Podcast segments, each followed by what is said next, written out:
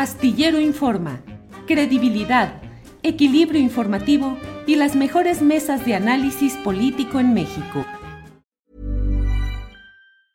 Hey, it's Ryan Reynolds and I'm here with Keith, co-star of my upcoming film If, only in theaters May 17th. Do you want to tell people the big news?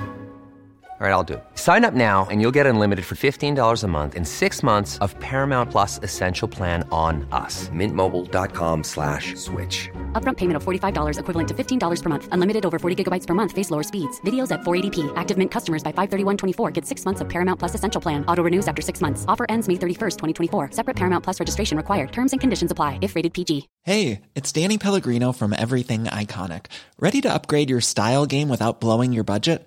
Check out Quince. They've got all the good stuff shirts and polos, activewear, and fine leather goods, all at 50 to 80% less than other high end brands. And the best part? They're all about safe, ethical, and responsible manufacturing. Get that luxury vibe without the luxury price tag. Hit up quince.com slash upgrade for free shipping and 365 day returns on your next order. That's quince.com slash upgrade. Saludo con gusto. Patricio, buenas tardes. Hola Julio, buenas tardes. No sé si se oye bien. Sí, se oye bien, afortunadamente, Patricio. ¿Cómo has estado? Muy bien, mira, con mucho gusto de estar contigo y con Adriana y con todos los colaboradores de Astillero Informe. Yo soy un, ya no sé si se dice YouTube escucha o YouTube vidente o qué, pero este, yo los veo todos los días religiosamente. Y me da gusto también ver que cambiaste ya de, de escenografía, estás ahí como muy intelectual ahora. Pues sí, eh, ahí le va uno moviendo para cambiar de todo. Luego a veces ya compra uno por metros los libros, los pone atrás para ponerse aire de intelectual. Pero no, no, no, pues es aquí. Estoy en la Ciudad de México y este es uno, un escritorio que tiene además ahí esos libros. Patricio, eh, ¿cómo te va en el ejercicio de la caricatura? ¿Cómo llegaste tú a ser caricaturista? ¿Cómo te decantaste para ser monero? Ah, pues mira, fue muy fácil porque lo único que hice en toda mi vida escolar fue dibujar. Yo tuve la, la gran fortuna, como muchos otros mexicanos y mexicanas, de ir siempre en escuelas públicas. Y eh, la gran ventaja que, que, tiene esto es que tenía yo 50 o 60 compañeros en el grupo. Y entonces lo único que tenía que hacer era sentarme hasta atrás y el maestro pues nunca se daba cuenta de lo que estaba haciendo. Entonces yo me llevaba mi cuaderno, mis plumones o mis lápices y plumas y me ponía a dibujar y eso hice durante la primaria, la secundaria, la preparatoria y bueno, ya en la universidad también estudié dibujo y pintura, entonces ya no me tenía que esconder de los maestros. Ahora, este, yo por ahí siempre, dibujé, me gustaban mucho los cómics, eh, leía Rius desde que era, desde que tenía tuve uso de razón y también a Aquino. Eh, y me gustaba mucho la caricatura. Sin embargo, yo no sabía que uno podía dedicarse a eso. Y por ahí de los 15 años vi una exposición en el Museo Carrillo, Carrillo Gil de caricaturistas y había mesas en donde había caricaturistas. Me acuerdo que estaba Elio Flores, Naranjo, eh, Río seguramente, pero no me acuerdo de él en ese tiempo. Y hablaban de su, de su profesión, de su oficio. Y ahí, ahí me di cuenta y entendí que uno se podía dedicar a eso. Ya después, como a los 18 años, conocí al Fisgón en un taller de caricatura que dio y pues ahí me metí. El taller iba a durar tres meses y acabó durando como cuatro años. Entonces ahí hice mis estudios profesionales de caricatura. Y ya después con Ríos hice mis estudios de posgrado. Ya también en una larga relación con él de amistad y de compañeros de trabajo. Academias El Fisgón y posgrado Ríos. Oye, pues muy bien, Patricio. Muy bien, ¿no? Uh -huh, claro. Eh, ¿Cuál ha sido, digo, cuáles son tus uh, trazos más uh, eh, definitorios? Siempre eh, uno busca el estilo en los caricaturistas, algunos, la mayoría lo tienen muy definido. ¿Cuál es tu estilo gráfica y conceptualmente? Pues mira, como recordarán quizás algunos eh, algunas personas que hayan seguido el chamuco o el chahuizle, eh, recordarán que yo hacía caricaturas de diferentes estilos. Tenía historietas de, con un dibujo muy realista y luego otras con un dibujo muy humorístico, como Los Miserables, o como lo que hago ahora, ¿no? que son caricaturas muy caricaturísticas, digámoslo así. Y eh, poco a poco, sin, embargo, me fui decantando, como dices tú, a una, a una caricatura mucho más humorística y abandoné la cuestión más realista y más, un poco más seria, ¿no? un poco más formal. Y mis grandes influencias en la caricatura, creo que son varias, eh, son desde luego Ríos, es una influencia muy, muy fuerte, Fontana Rosa, hay un caricaturista español que siempre me, gusta mucho que se llama Forges, Sergio Aragonés, y hay un historietista español que cambió mucho mi, mi manera de trabajar, que yo conocí con una revista que me regaló Ríos, una revista que se llama El Jueves, que es muy conocida, pero bueno, eso fue hace muchos años. Ríos me regaló unas revistas, yo estaba en la reunión del Chamuco, me regresé a Jalapa en el autobús y casi me bajan del ataque de risa que me dio. Era un, historietista que se llamaba Iva y hacía una historieta que se llamaba, este, se, llamaba, se llamaba Memorias de la puta Mili y otra se llamaba Maki el Chorizo. Era chisto, realmente era de llorar de la risa sus historietas. Y ahí entendí por dónde iba mi, onda, ¿no? y, y, entonces me empecé a decantar ya mucho hacia el lado del humor, que es sobre todo lo que hago ahora.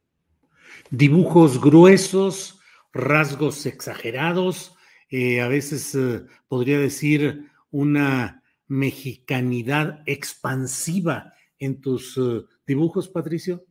Sí, fíjate que la cuestión esta de la, de la obesidad, ¿no? del exceso de peso de muchos de mis personajes, si, si revisamos, por ejemplo, mis caricaturas de hace unos 15 años para acá, no eran tan obesos, o sea, han ido creciendo de acuerdo al, también al aumento de masa corporal de la población mexicana, lo cual es una tragedia, pero, pero así es, ¿no?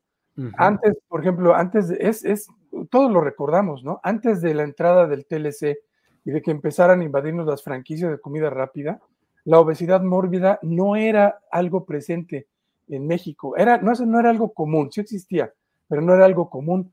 Y me imagino que muchos de los que iban a Estados Unidos, a mí, a mí me tocó ver eso, antes de este cambio que pasó en México, nos asombrábamos de, de la obesidad que se veía en las calles de Estados Unidos y ahora es algo que también vemos en México por este cambio. Entonces no es, no es gratuito que yo dibuje hacia mis personajes.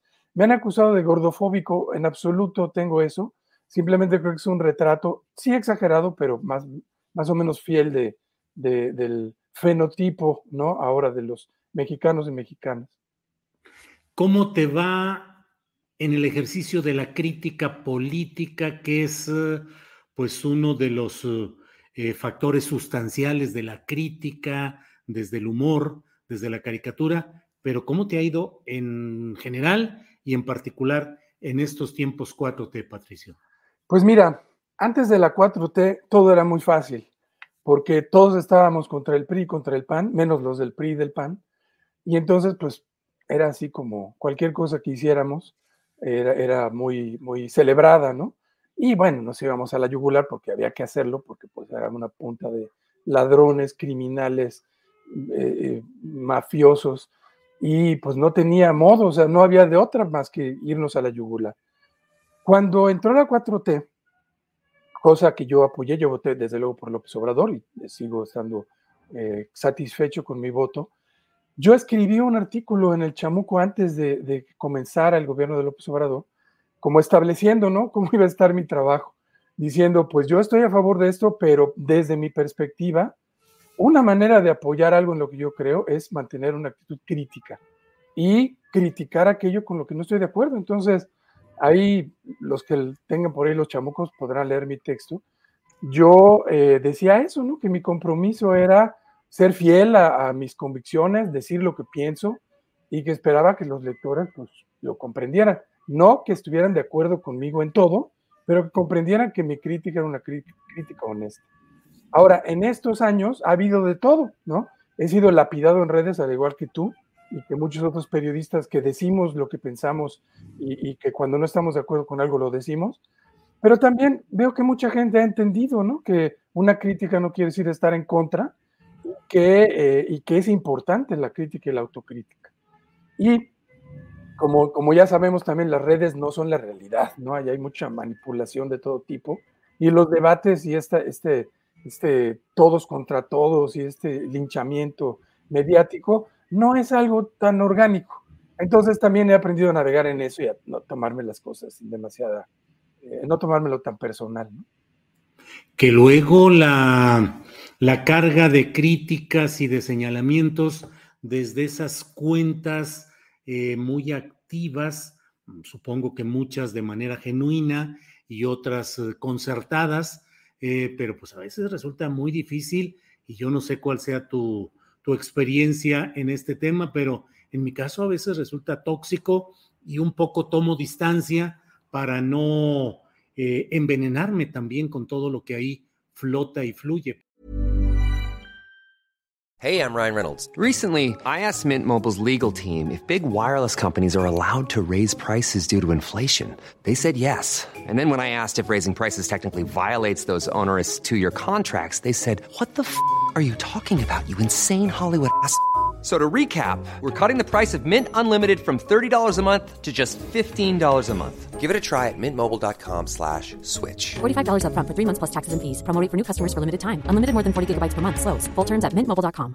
Planning for your next trip? Elevate your travel style with Quince. Quince has all the jet-setting essentials you'll want for your next getaway, like European linen, premium luggage options, buttery soft Italian leather bags, and so much more. And it's all priced at 50 to 80% less than similar brands. Plus, Quince only works with factories that use safe and ethical manufacturing practices. Pack your bags with high-quality essentials you'll be wearing for vacations to come with Quince. Go to quince.com slash trip for free shipping and 365-day returns.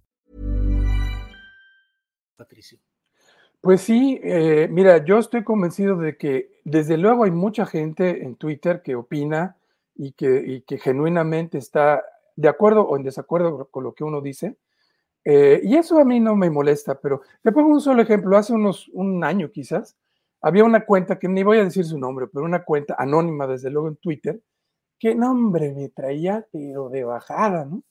Y entonces yo lo reté, le dije, oye, mira, está muy cómodo opinar desde el anonimato, te reto a que debatamos abiertamente lo que quieras en donde quieras. La persona esta viva en Jalisco, creo, y le dije, nos vemos en la FIL de Guadalajara, yo organizo un, eh, pido un foro, nos vemos ahí y debatimos lo que quieras, pero das la cara.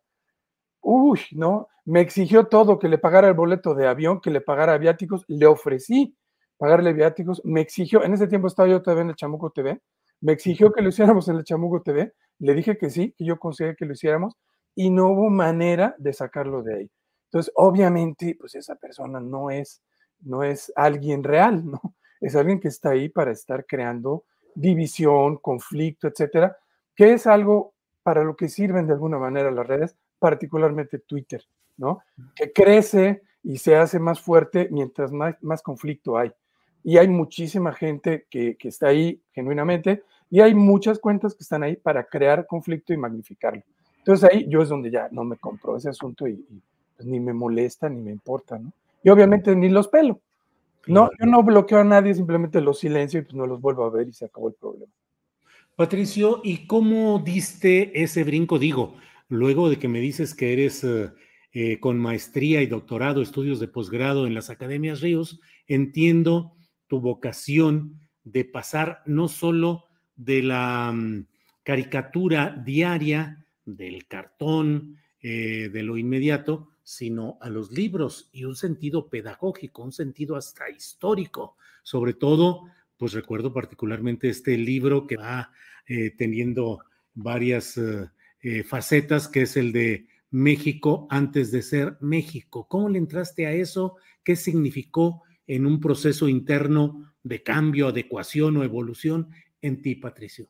Ah, pues mira, yo hace algunos años tuve una crisis profesional que yo creo que nos pasa a todos y particularmente a los periodistas, en donde dije, bueno, ¿y de qué sirve mi trabajo? No estar todos los días criticando a uno, criticando al otro, cuando todo sigue igual o, peor, ¿no? Eso fue hace, yo creo, como unos 10 años.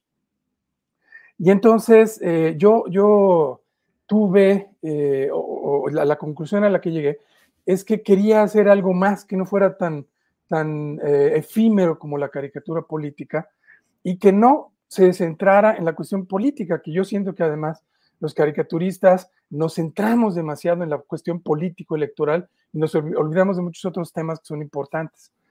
Y entonces, eh, pues le estuve dando vueltas y dije, bueno, ¿para qué invento yo el hilo negro y el agua tibia si tengo aquí junto al maestro Ríos que durante 50 años ha hecho eso, ¿no?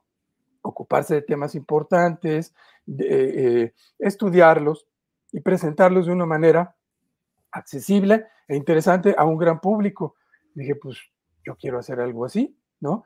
Yo platiqué mucho, mucho con Ríos, tuve una amistad con Ríos, al igual que todos los chamucos de casi 30 años.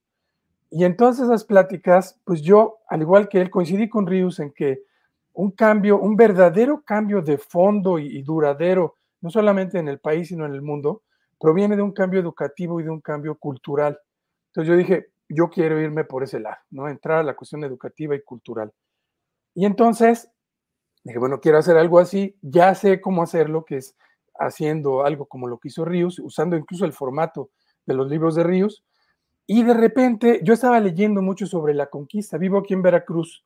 Eh, tengo muy cerca dos sitios muy, muy bonitos, uno que se llama Quiahuistlán y otro Zempoala. Quiahuistlán particularmente es muy impresionante porque está en un cerro que da al mar enfrente de Villarrica, que es donde los españoles atracaron, de, donde atracaron y, y bajaron eh, Hernán Cortés y ellos y tuvieron sus primeros contactos directos con, en este caso con los totonacas. Y el lugar es muy impresionante. Entonces estaba yo leyendo mucho sobre la conquista y eso me llevó a pensar, bueno, pues está padre la conquista, pero ¿qué pasó atrás, no? Me di cuenta que no sabía yo mucho realmente de qué había pasado antes de la conquista. Y empecé a leer, empecé a leer a Miguel León Portilla, a, Alfredo López Austin. Me, me fascinó, me impactó lo que estaba leyendo y la magnitud de mi ignorancia, no sabía yo nada prácticamente. Y empecé yo a preguntarle a todo el mundo, oye, ya sabes, sabías esto y sabías aquello de lo que yo estaba leyendo. Y me di cuenta que, que era un páramo de ignorancia absoluto, ¿no? Prácticamente nadie sabía nada de las culturas mesoamericanas. Mm, desde luego los especialistas, pero, pero la, el público en general, como yo, no sabíamos nada. Y dije, bueno, esta es una parte súper importante de nuestra historia, de la cual desconocemos casi todo, porque en la escuela no nos enseñan nada sobre eso. Entonces dije, bueno, ya tengo qué quiero hacer, cómo hacerlo y el tema. Y ahí fue donde empecé. Y nomás para acabar pronto, le pedí la bendición al maestro Ríos para que me permitiera usar su formato de libros didácticos. Desde luego, no solo me dio su bendición, sino que me hizo el prólogo del primer tomo.